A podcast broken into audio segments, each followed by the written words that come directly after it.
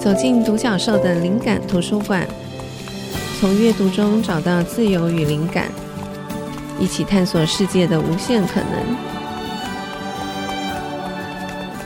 欢迎来到独角兽的灵感图书馆，我是主持人李慧珍。我们今天要谈的题目呢，乍听可能会觉得很严肃，但事实上，我觉得。有时候常常在跟朋友们聊很多的议题啊，我觉得所有的议题谈到最后，其实都是这个问题。所以，我们今天要谈的其实就是教育。是。然后，我们今天很高兴邀请到一个，呃，我其实是先看到他的书，然后很喜欢他的文字。呃，他现在还是花莲国小的老师，也一直是在学校里头很重要的推广阅读的老师。我们欢迎，就是跟我名字一样的许慧珍老师。Hello，各位听众，大家好。好，要叫你慧珍老师，好像叫我自己。对啊，OK。我那时候认识慧珍老师是你的书嘛，就是最后抱他的人。是。那书里头有好多篇文章，有一篇就是叫做《最后抱他的人》。是、嗯。我是先看到这篇文章在网络上面流传，然后我记得我那时候看完那篇文章，我好我就哭了，就是很感动。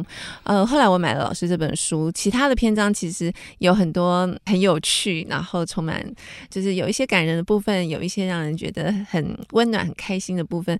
总之，我很喜欢老师那本书，所以 刚好这段时间我自己出了一本新书，叫《大人只知道部分的世界》。嗯，所以我就很想要邀就是慧珍老师一起来聊一下这个我们都很关心的议题。是啊，嗯，刚刚讲就说教育，可能听众朋友不要觉得说啊，我现在我年纪还小，或是我不是家长，我我不是老师，所以这个题目跟我好像没什么关系。可是上，我觉得我们都是在这个教育体。体制上长大的，然后我觉得我们现在要讨论很多社会上的议题，其实我觉得很多时候你去探讨到最后，某种程度都跟教育有关。没错，嗯，所以一开始我就想要先请教慧珍老师一个很大的题目，老师对于当今教育的看法。嗯，其实呢，呃，我也看了慧珍的。大人只知道部分的世界。我在读这本书的过程里面，我有很多共鸣，然后也非常的同感啊。其实我们两个都同意，其实呢，发现孩子的天赋是一件多么重要的事情。嗯，但是呢，我们在小学端其实还很 OK。嗯，但是当孩子来到了国中，来到了高中，这些会考啊、学测啊、职考啊，当这些分数排山倒海而来的时候，我觉得。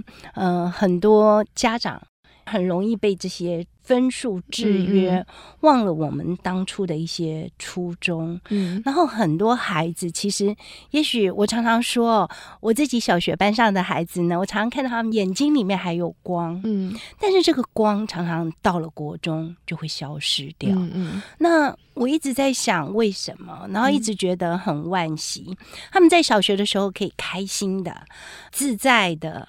因为其实我一直在班上推广阅读，期待他们带着他们一起看少年小说啊、经典文学。我觉得其实这些东西都可以给我学生很大的养分。但是我的孩子常常跟我说。哎呀，老师还好，你当初有叫我们看，我们到了国中再也没时间看了。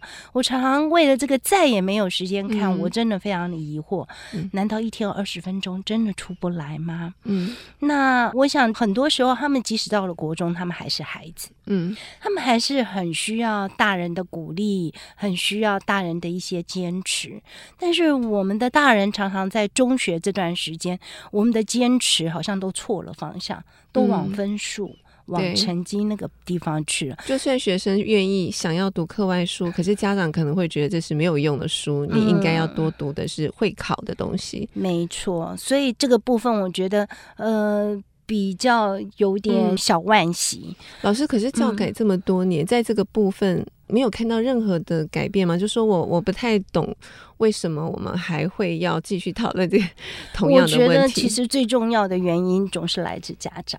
OK，对，嗯、因为今天家长他们对这个部分其实是非常的没有安全感。嗯，嗯，嗯，他们不相信孩子真的有其他的无限可能。嗯嗯，嗯，也许我花莲的家长还比较容易接受，因为我们花莲来讲，呃，你可能五 B 也是花中，你五 A 十佳也是华中。嗯，嗯，所以对我们花花莲的孩子来讲，也许落差没那么大，嗯嗯，但是在台北可不是这么回事，嗯嗯。那所以在这个时候，我觉得其实对很多的孩子来讲，中学是他们很困难的一个时期，嗯嗯。我觉得在这个部分，其实呃，我们大人必须要理解，就是有些孩子是。怎么读分数都是出不来的。嗯、我不知道慧珍以前有没有过这样的状况？有啊，我觉得其实我们现在的教育的这个设计，我觉得如果它还是建立在以分数为主作为一个衡量的标准，那其实就是会筛选出一些就是他擅长考试的孩子。没错，我觉得我们唯一只能确定说，哦，有一些孩子他真的就是擅长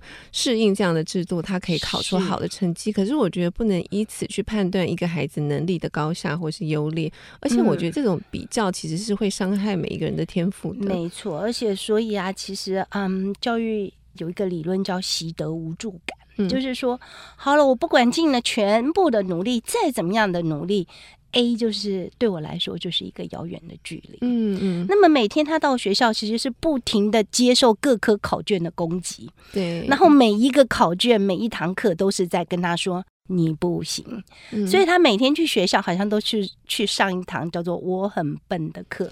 对，我觉得这个是让人有点伤心。我之前跟老师有交流过，就是我在写这个书之前有发了一份问卷，有请老师帮我转发吗？是，想要了解一下，譬如说十二到二十五岁的这个年轻人、青少年的真实的心声跟想法是什么？然后那个问卷里头都是开放题，嗯、那我也发现回来的问卷其实跟我们想象的差不多，但是可能程度比我想象的还要更严重一点，就是。大概八成以上的孩子对于未来基本上是没有抱太多的期望的，嗯、也不觉得这个人生是是值得活的。对，所以我觉得其实我们在这边很希望最该提醒的是我们的家长、我们的老师。老师，那我想请教，可能有一些家长听到这个广播，他也会觉得对他不公平，他会觉得说，可是这个制度的设计就是这样，那我家长有什么办法？我只能就是为了我的孩子，我只能要求。他就是往这个目标前进。嗯，我觉得其实就像慧珍的书里面提到的，其实读北一女就真的是未来一片光明，嗯，一一片坦途吗？嗯，今天读什么学校，好像如果我们能够接受他读什么学校，只要愿意，他有一颗学习的心，对，这个才是最重要的。对，我觉得如果说我们家长可以先放下这个的话。那我在想，其实，嗯，我不晓得台北的状况怎么样，嗯、但是以花莲的状况来讲，我们所有的国立，我们光说国立的高中职的录取的人数是高于我们的孩子的人数那基本上不用担心考不上的问题，是吗？没有，就是他在我们花莲，你再怎么 C，还是有有学校职业学校可以读，嗯、那难道？读职业学校就无望了吗？嗯，我最近常常经过我们花莲花农呃花莲农业学校的门口，那他们都会贴出红榜说，本校有史以来录取了台大某某系。嗯嗯，也就是说，事实上什么学校人家都是要栽培学生的。嗯，那今天我觉得读什么学校没有那么的绝对，我觉得我们应该要陪着孩子，是他。必须要有那颗学习的热情，然后不要让他一直被那些 C 给去打击打击。对，嗯、就是他在这里 C，那。难道全部都是 C 吗？就算五科都是 C，我相信还是有别的路。对，对，没错。我觉得我们要去探索这一种可能啊。那我觉得事实上，嗯，对，有些家长其实呃，不瞒慧珍说，我呢很喜欢这一本书，我呢马上买了一本要送给我的好朋友，他的孩子今年呃要读高中了，然后他就一看到。大人只知道部分世界。他说：“哎、欸，这样子我女儿会更不听我的话。”我说：“你先读完再说。” 我跟他说：“事实上，那你先读，读完以后你跟我讨论。嗯，因为事实上，嗯，我们的家长很多时候他们太担心，好像呃，如果读了这本书。”这些孩子有了自己的想法，开始不读书了，那怎么办呢？嗯，其实我觉得不是这么回事。对，我觉得老师刚刚讲到一个重点，其实我也是我这个书其实想要传达，并不是要让孩子叛逆不读书。我觉得其实是相反，我觉得我们应该要帮助孩子去培养他天生的好奇心，保护他天生的好奇心，让他。就是保有一个想要学习的心，我觉得这才最重要。如果他自己愿意学习，其实大人家长你。我们不要造成妨碍，其实就可以了。真的，不用为他担那么多的心或是焦虑去绑架他，一定要往你想要走的路去走。是，我觉得我们不能把我们自己没过上的人生，觉得孩子必须要为我们。没错，老师讲这是重点。好，嗯，我们稍微休息一下，待会再回来。好的。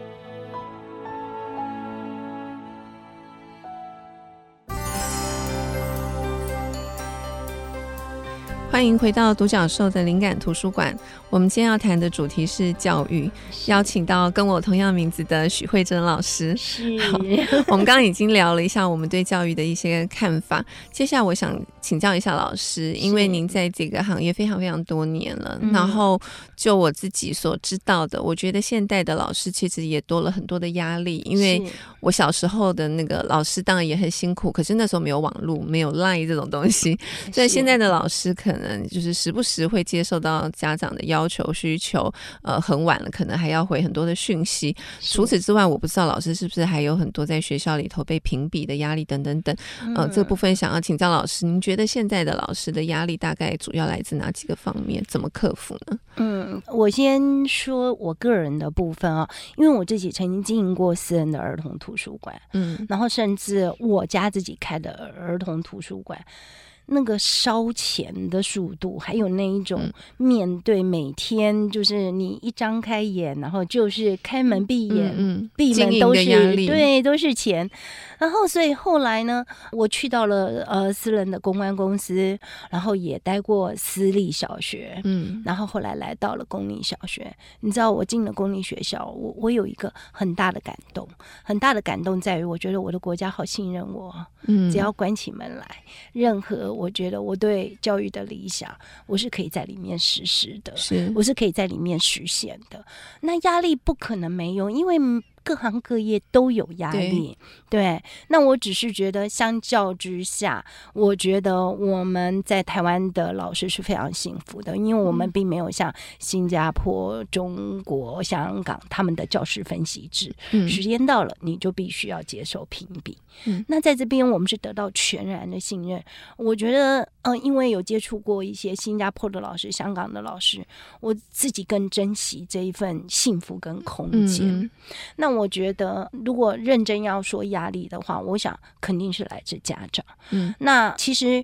我也相信啦，大部分的家长其实我们都是期待孩子好的。对，我们今天在一起教养这个孩子的过程里面，其实再怎么样，我跟这个孩子，我是他的导师，我陪伴的是两年，嗯、而他是一辈子。嗯，所以事实上，我们都希望孩子好，这也是我们的共识。那在这个共识之下，我觉得我。只要尽我全力做我愿意做的，我觉得大部分的家长他会理解且支持你，而且常常这一份支持是我行走在教育路上，我觉得很大的成就感。嗯嗯，对。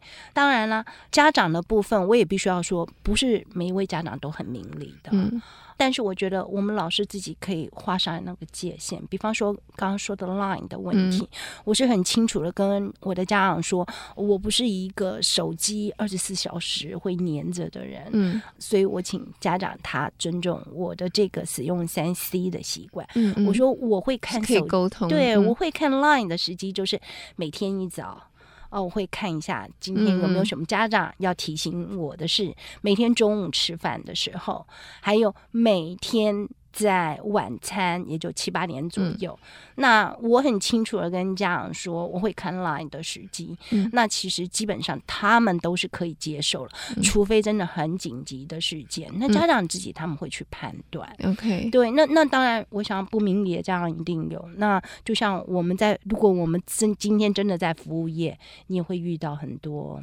呃、没错，嗯、呃，这样的客户，那所以其实我觉得我们呃谨遵我们的界限，然后尽全力。我觉得常常学校也会是支持我们的。那被家长投诉这件事情啊，其实我有时候常常在想，呃，进厨房是没有在怕热的。嗯，呃，你既然当了老师，有些家长或许理念跟你是不合的，也许这其中也是误会，嗯，可能是回去孩子的传话，嗯，有一些误解，嗯、那么家长可能还来不及跟你沟通，就直接投诉了，嗯，这种事情我也是有遇过的，OK，对，那但是在其实我觉得呃，在教学生涯里面大概两次的投诉哦，嗯，其实呃，你遇到的时候，真的你要说你的心境都非常平和呢，是。不是那么容易的，嗯嗯嗯。但是我觉得我们就是抱着面对问题、解决问题。嗯嗯嗯。那其中有一次比较特别的是，我那个小朋友嘛，那在学校他就是不愿意阅读。你知道，其实阅读这件事情啊，尤其是文本的阅读，嗯，我们一个当老师的，事实上有些时候我们有我们的坚持，我要坚持他们一天读二十分钟这件事情。对，我听老师讲过，对，我觉得这是一个老师能够做到的事情。嗯，嗯，那家长未必能。但是老师能，嗯，因为那是我班级经营的一部分，嗯，那就有有一个小朋友，他老是不愿意嘛，好，然后那天我大概就是跟我们班的人就聊这件事啊，我就说，哎呀，就算你运气不好嘛，你在慧珍老师班，那你。别人也都得读，那你就跟着读嘛，对不对？嗯、我说，你以为老师很喜欢要求你吗？现在老师如果要求小朋友的话，小朋友生气，回去再跟家长告状，我们很可能被投诉。哎，但是老师如果当了老师，我就不能因为怕被投诉就不要求你们。嗯，然后结果嘞？那天我接到的电话是他爸爸打来的，嗯，非常的生气，嗯、他是用闽南语说：“老师。”阮囝讲吼，你无咧惊人过的啦，哈！老师你真下班吼，然后老师，呃，你说你讲伊就衰啊，踮咧恁班啊，伊是安怎？吼，你感觉伊就衰，就是他搞错重点，对，重点都错了。嗯、然后他就说哈，你无咧惊人过，我都可以好好带你过节看有诶。然后我就说，我不是这样说的啦，家长。他就说，啊不，你是怎样说？我就说，那你明天来学校，我可以好好跟你解释。然后呢，他就说：“呵啊，来的来啊，你给我咖喱啊。”然后他就真的来了。嗯、那他来的时候呢，我就跟他说：“啊，我真的很谢谢你愿意来学校跟我谈这件事情。嗯嗯啊，我大概呢，其实你要知道，你女儿好聪明。嗯，她今天呢，我每一次上完生字，我都会给他们考一下生字，就是你一定要会写嘛。好、嗯哦，那你如果不会写，我就会让你重考。嗯嗯，就是到。”呃，你会为止。嗯，你知道哈，他如果不读书呢，他可以考六十分，但是他只要重考，他常常都超过一百分，因为我都是会超过的分数。嗯嗯，那他就说：“你看，这你要搞掉，阿姆哥丽娜不达要求哈，一一都是不爱读啊。嗯，所以我唔得按你讲，伊讲哦，按老师按你的讲嘛是有道理呀。”他就听懂了，他就听懂。但有些时候那一种传话，对，哦，而且我们家长那时候还好凶哦，他就说：“我跟你讲啦，我倒是开葬仪社的啦，你唔通收下班。”然后那时候我就问我家长说：“我问我同事说，他为什么要跟我强调他是开葬仪社的？”嗯，然后我同事就说。他大概想要送骨灰坛给你吧？这这不是就是威胁了吗？我们常会遇到这一类的事。好，那老师真的 EQ 也要很好。就是如果是我的话，我应该就一把火就上来了。那什么意思？那是绝对不行上火的。对，因为我们只会让就不会。那那其实我是觉得说，嗯，或许我们在私人机关待过，那我知道其实很多事情，呃，我同理他爱孩子，嗯，那孩子回去就是受委屈了嘛，嗯。我们老师说那个我很倒霉嘛，在他班，哎，他听了再翻译成闽南语之后，真的好像不太好。对，你讲你就是衰啦，带点另班，这样听起来好像真的不太开心。嗯、那就同理他的爱孩子的心，但是也。同意他的孩子，其实他孩子其实很棒，每一位孩子都其实都有他很棒的地方。我觉得，当我们今天在面对家长的沟通的时候，我们可能第一件事情就是，我们先肯定这个孩子。对，每一个孩子都有他值得肯定的地方。嗯，至少我教书到目前为止，没有一个孩子是全部让我打叉叉的。嗯，每一个人都有他的亮的地方。嗯，我们先同意他亮的那个地方。嗯，先跟家长说，你的孩子有多棒。然后之后我们再来处理你投诉的问题。我觉得老师讲到这个也是我本来要问的。我觉得这真的是一个很好的重点，就是我们先找出跟家长的共识。共识就是我们都希望这个孩子可以发挥他自己，可以就是绽放他自己的光。这样，如果我们可以站在这个共识上，其实老师跟家长其实是站在同一边的。对，所以我本来也想要请教老师，就是说家长应该跟老师怎么样合作？那因为老师自己也是家长，是你觉得，譬如说，如果有机会跟广大的家长们可以说说话，你觉得你会怎么建议家长怎么去看待现在学校的老师？我们应该是一个怎么样合作的角色？嗯，我我觉得，首先我我必须要提醒家长的是，我们的孩子他会遇到什么样的老师，那是他的机缘。嗯，那那个老师合不合这个孩子的意，或者甚至合不合你这位家长的意？嗯，我觉得那也是另外一个机缘。嗯，那所以我觉得很重要的是，我们可以尽量陪伴孩子在。科目上的学习，嗯，那对老师的部分，我觉得呃，尽量如果说真的有一些呃，我们可以建议的部分，我们可以很诚恳的建议，嗯，但是尽量不要用攻击，对，呃，或者是批评那样子的，嗯，的角度，因为我觉得说真的，每一个人都不喜欢被否定，是。对。那我觉得很重要的是让。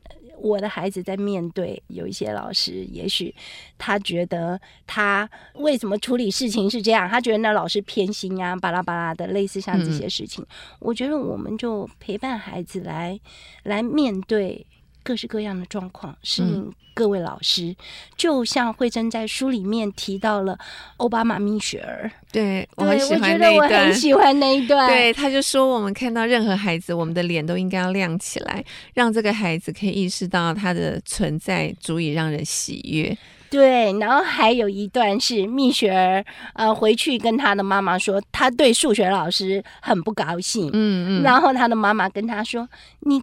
可以不喜欢数学老师，嗯，但是你。还是可以好好算你的数学，你不用喜欢他，你回到家里，是不是有人爱你？对，我觉得我就觉得，其实我们家长该扮演的就是这样的角色。嗯，因为事实上，你没有办法强迫你的孩子喜欢这个老师，喜欢什么东西。嗯，但是我觉得，就像老师也不是喜欢每一个学生、嗯、每一个家长才来当老师的嘛，对不对？嗯，对。而且孩子以后他要面对这个世界，他进了任何的公司。他都要面对喜欢的同事，不喜欢的同事。嗯，那我觉得在面对学校的时候，其实他已经是在一个小型的社会里面。对，我很赞同老师讲。然后老师刚刚讲，让我想到我之前学到了一个，也是从书上学到的一个观点，我觉得很棒。因为我们每一个人可能都会有自己的喜好，很快会下定论，觉得说我喜欢这个人，我不喜欢这个人，或是我喜欢这件事，我讨厌这件事。可是其实，在当我们下这个判断跟定论的时候，某种程度，我们就已经不可能客观的去看这个人跟这个事件了，因为。当我们喜欢一个人的时候，我们会放大他的优点；我们讨厌一个人的时候，会放大他的缺点。可是就看不到他真实的样子。所以我觉得老师这个提醒也是很好，就是我们都不要轻易就是让自己的情绪凌驾到我们做这件事情原本很好的目的跟初衷。所以去看到他真实的样子，然后可以，尤其我觉得对孩子来讲，我们可以怎样导引出他好的部分？我觉得家长也应该要站在这个立足点上，一起支持老师去做这件事情。嗯。嗯，我觉得这点真的很重要。嗯、我觉得在不否定老师，甚至赞美老师的前提之下，陪着孩子学习，我觉得孩子在学习的过程，他会觉得更有劲一点，然后更上心，然后更能够流畅的去进行他学习的工作。是，好，谢谢老师。我们先再稍微休息一下，等会再回来聊。好的。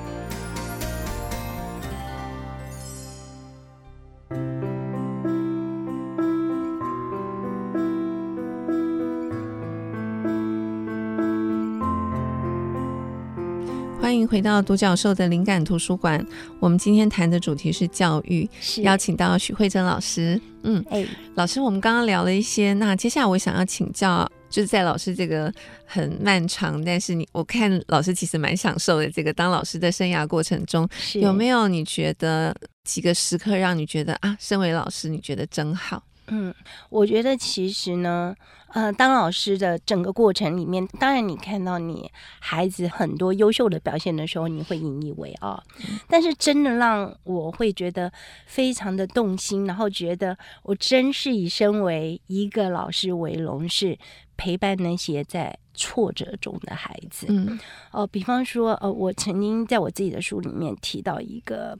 长头虱的孩子，嗯、呃，其实说真的，我们在都会地区，我们都已经很难想象现在孩子还长头虱。嗯，但是在花莲，因为那个孩子他是住在呃城市比较偏远边缘的地方，嗯，他们家就是猫猫狗狗啊，全部都住在一起，嗯、而且他自己的妈妈也很年轻，爸爸也很年轻，嗯、他们等于是一个奶奶领着。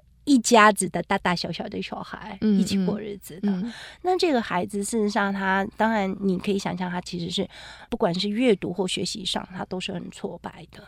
那其实呃，我我觉得他在我们班的学习里面最大的转折，反而就是他发生了投尸事件。嗯。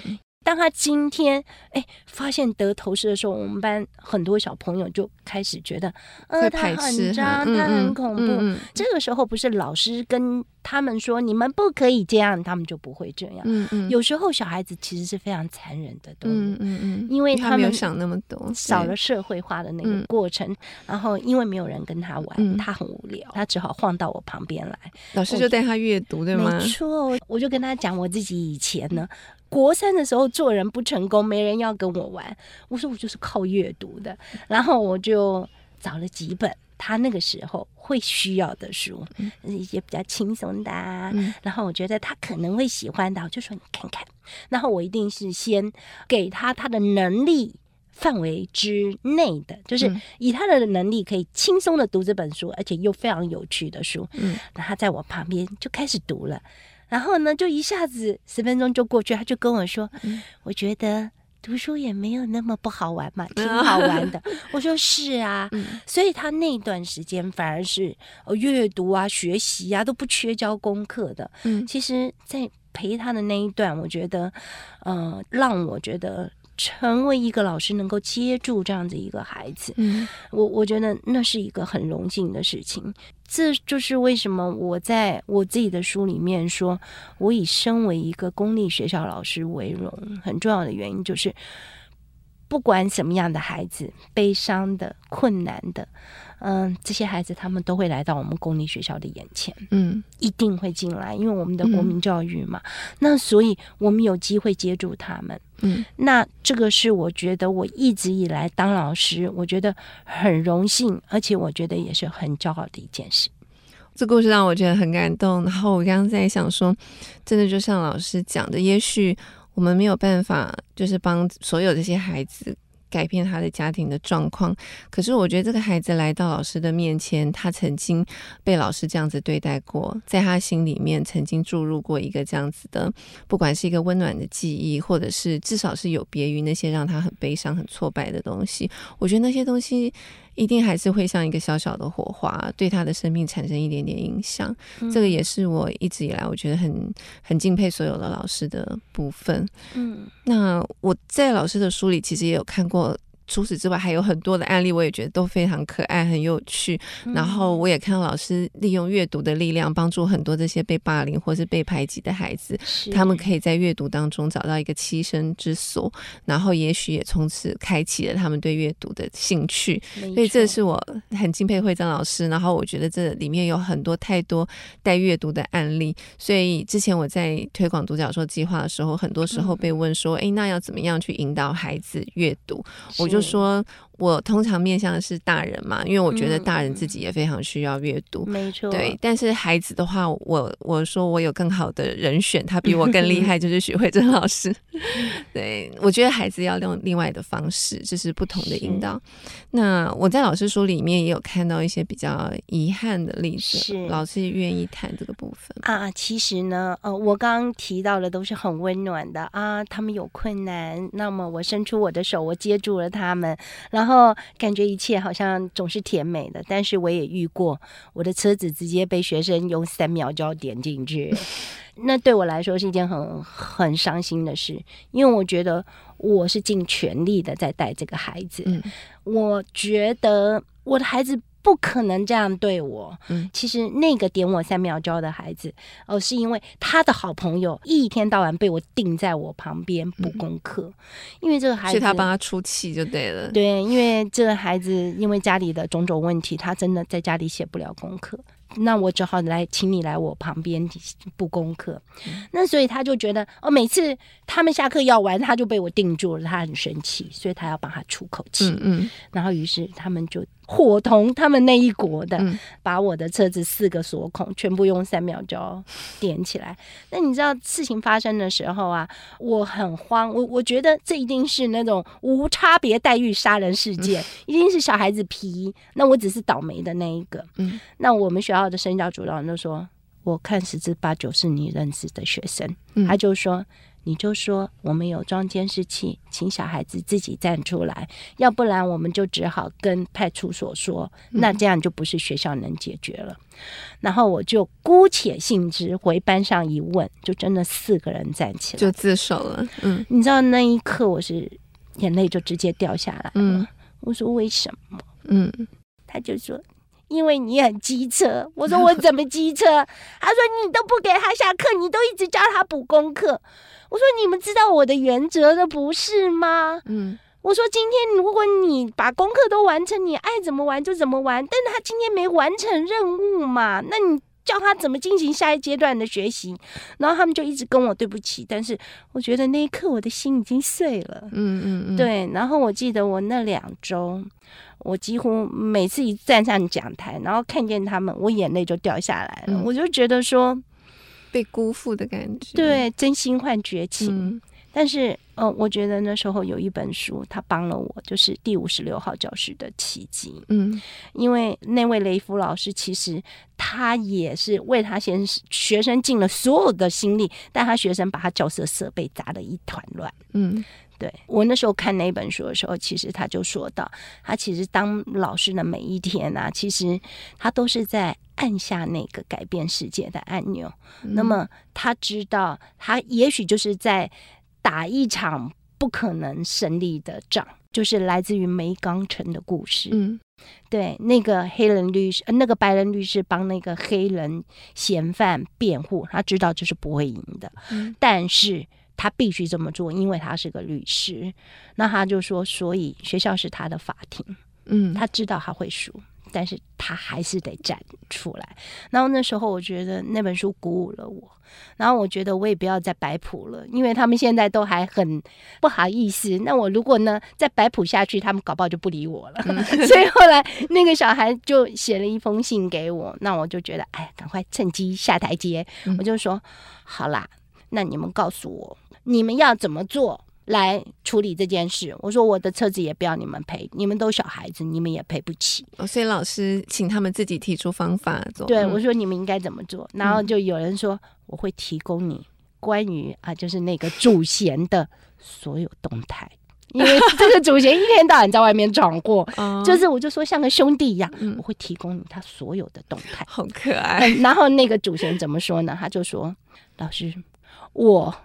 会完成你三个愿望，你要什么样都行。我说他们是小几愿望，已经是小六啊。他就说还要完成我的三个愿望。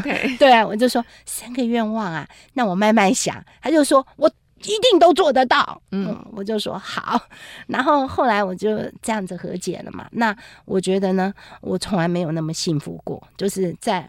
发生事情之后到他们毕业，有任何我可能不高兴的事情，他马上就去排解。你你你现在想怎样？就是他们就直接就去帮我把任何我可能会生气的，那谁没有写功课就哎哎哎过去那边自己做好。就是反而变成了老师的这个，对，我就说我从来没有那么幸福过，在他们毕业之前，然后那个完成我三个愿望的那个小孩哦，就是刚好我学校有一个活动，就是要来自全世界各州都要有代表来参加这个阅读活动啊。嗯，那所以每一个州都有代表。那个非洲，我就一直在想代表是谁，想来想去，我就想到木乃伊，我就说那个三个愿望的一个，我想到了。嗯，然后他就说。什么？那他就很害怕，就说：“你只要把自己变成木乃伊就好。”还有说：“那我要怎么变木乃伊？”我们就用那个卷捆的卫生纸把自己缠一缠就可以了。嗯所以他的第一个 老师要他实现的第一个愿望就是他要去帮忙办这个木乃伊，然后他也做到。他也就是小朋友其实很 说到做到，其实他的是这也是他们的诚意的表现。是，其实我觉得孩子其实某种程度来讲，他们都是很单纯的，就是大人会觉得他做这件事情是坏或是好，可是其实对他们来讲，其实他们的心其实是很单纯。所以这个时候，我觉得就是说他做的这个事情有一点偏差的时候，有一个像老师这样的角色给他一点指引。给他一点提醒，其实他们很快就会就会认错，他们会知道说他下次不可以再这样子，对吗？嗯，我觉得至少是这样。那一刚开始真的很伤心，那我相信每一个老师在他的教学可能都会遇到这样的辜负。那我觉得我们就是想着再怎么样，我觉得被辜负这件事情，你如果能够把它放下，我觉得对这个小孩子来说，我觉得会是另外一番很不一样的学习。对，那谢谢老师，我们休息一下，等会再回来。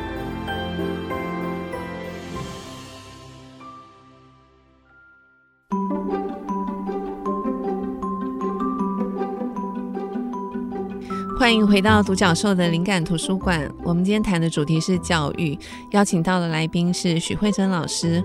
嗯，因为慧珍老师也一直都在致力推广阅读，所以我觉得我们的节目要谈教育，要谈阅读，其实老师就是最适合的人选。那每一次节目最后，我们会分享我跟来宾的推荐书单。那我先讲我的部分，没问题。当我第一本要推荐，就是刚刚有提到的，就是许慧珍老师的书《最后抱他的人》。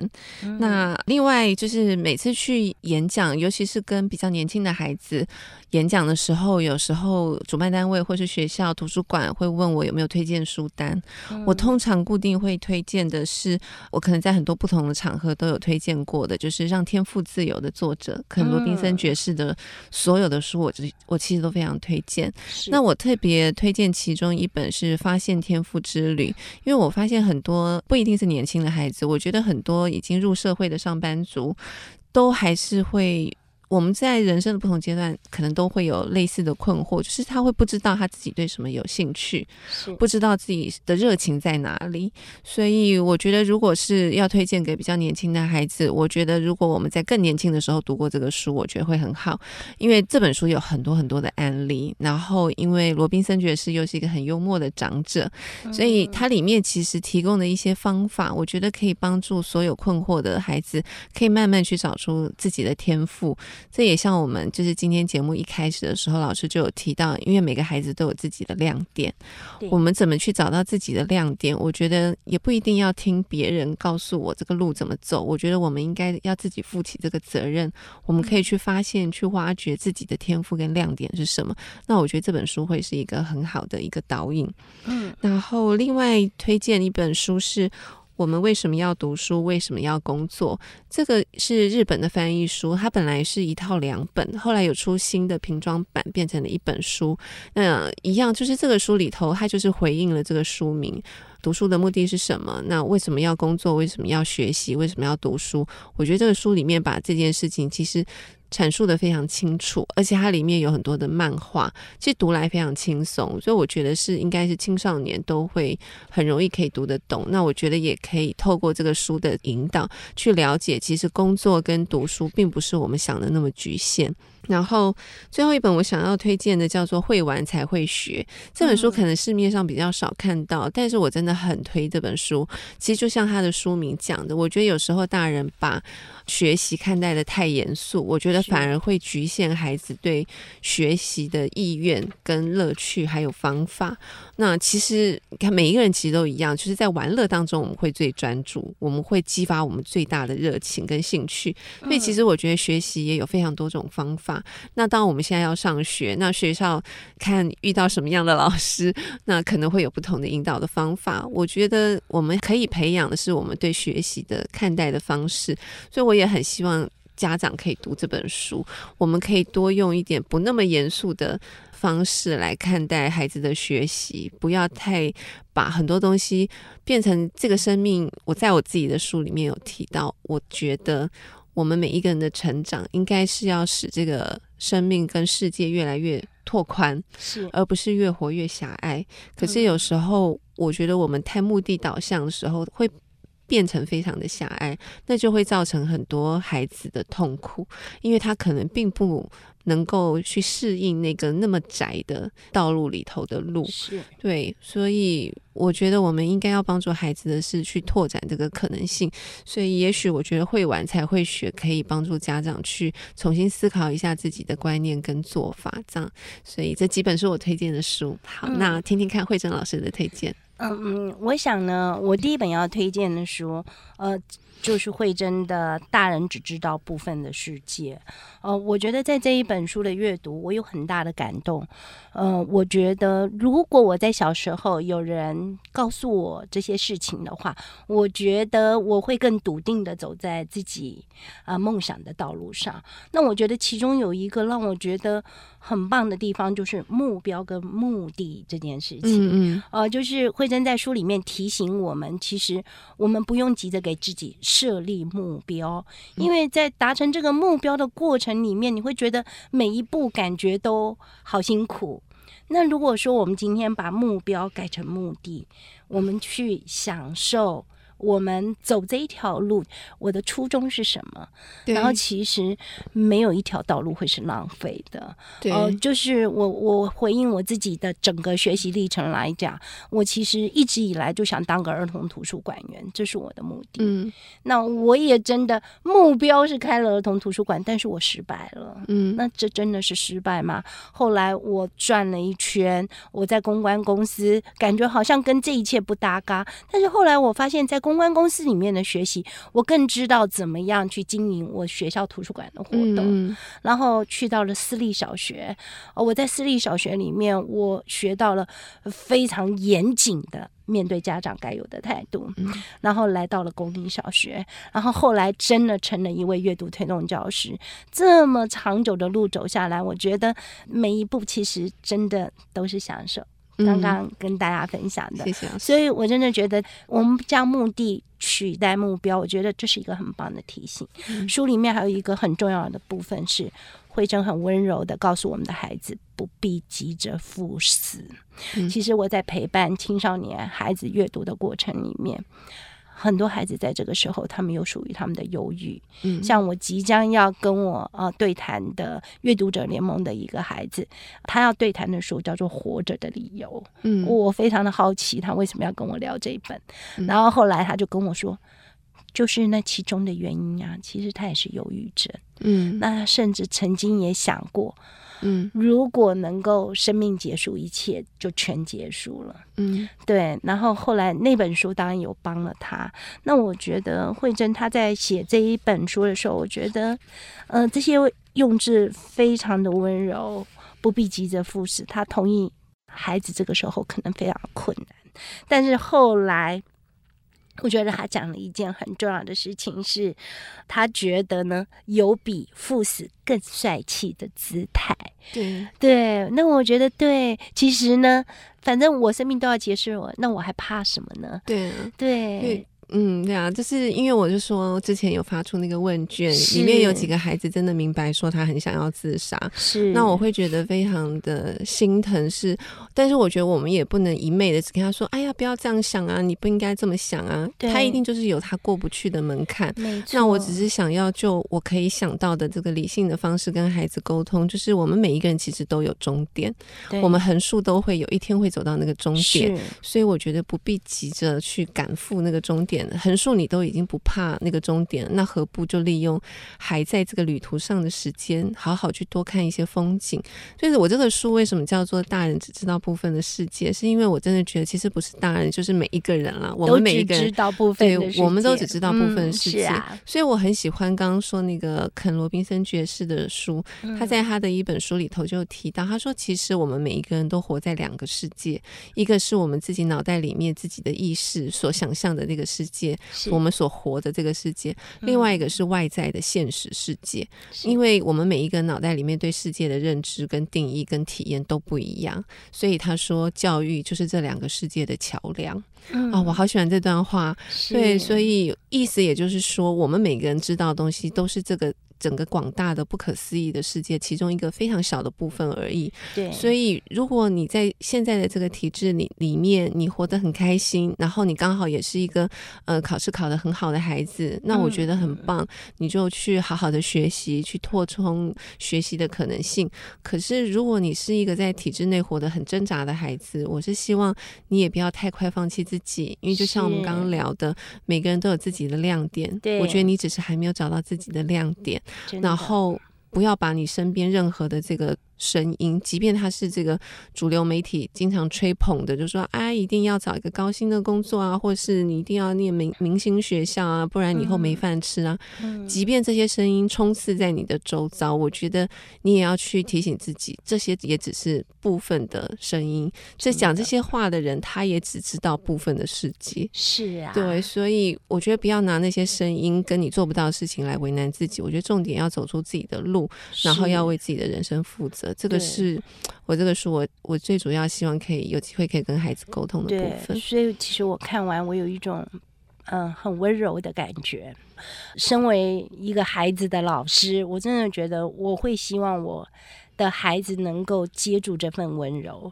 那另外，如果推荐给老师们的话，我会很希望老师们有机会还是去看看第五十六号教室的奇迹，嗯、因为我觉得，嗯，这一位雷夫老师，他非常诚恳的，他告诉我们在三十年来，他最骄傲的事情就是他永远站在教育的第一线。嗯，我觉得。这一份初衷很美丽，还有他总是很诚恳的跟我们分享他的骄傲，当然也有属于他的遗憾。嗯，我觉得我们所有的老师都一样，就是我们会有我们的骄傲，而遗憾的部分其实很少人愿意谈。嗯，但我觉得其实我们如果大家一起谈一谈，我们会觉得说，其实啊，老师这件事情本来就是真心换绝情嘛。那但是你不用因为绝情而不愿意付出你的真心。嗯，对，然后再来就是再有一本我非常喜欢，就是孩子为什么要上学。嗯，我有时候也会跟我的小孩子。聊这件事情，那这本书的作者是大江健三郎嘛？嗯、那是一个啊、呃、日本非常重要的文学家。那但是很不幸的，他的第一个孩子其实就是一个自闭症的孩子，嗯、但是他孩子还是都有上学。然后他跟他太太也在思考，他孩子这样子每天去学校，感觉好像都是做白工。那他到底为什么要上学？嗯，然后他就想到有一幕，就是说他的孩子事实上自闭症的小朋友非常怕听到很意料之外的那一些声响。那对他来讲的话，其实是一个很大的折磨。嗯，因为他没有办法分辨我现在要专注的音讯来源，所有的音讯对他来讲都一样大。嗯，然后结果呢，他那时候在受不了那个音，就是那个音讯的同时，他有一个同学也是。所以他们两个就手牵着手，然后一起躲在教室的一个角落里面。嗯，然后呢，就是那一幕啊，他就一直放在心里面。嗯，他说：“为什么要上学呢？”其实跟着他的同伴，手牵着手，一起面对属于他们的困难。嗯嗯，这个也是他上学的理由之一。然后他里面还讲了好多一些别的事情。其实，嗯，就是没有讲到上学就是要让你成为一个有用的人。对，所以我觉得其实我们今天来上学真的。不是只为了分数，嗯，只为了考上什么学校，嗯、某个特定的目标，对，嗯，成为医生，成为律师。其实我觉得我们来现在上学，其实就是为了探索这个世界，没错。然后找到你可以同行的伙伴，嗯，我觉得这些都是很棒的事。对，没错，对，我很同意慧珍老师讲的。这个其实也是我今天刚刚已经本来想好，觉得我心里面的这个一个结论，就是我觉得。探索可能性，可能是每一个生命诞生的时候，我觉得最重要的事情。那我觉得我们的教育应该要保护这件事，然后让它更去拓展，不应该是教习它。那这件事情，我不觉得它只是学校或老师的责任。真的，我觉得每一个家长，甚至其实我觉得应该是每一个大人啦。对，我们想要培育出怎么样的下一代，那我们常说下一代就是未来的希望嘛。嗯、那我们怎么去看待这份希望？其实我们。每一个人的这个观念，对于教育的看法，其实都很重要。是、嗯，好，今天谢谢慧珍老师从花莲来跟我们聊教育的课题，希望以后有机会再邀请老师来，我们来聊聊推广阅读的方法。好的，这会是我最喜欢的题目。好，谢谢慧珍老师，谢谢大家的收听，嗯，谢谢大家，谢谢，拜拜。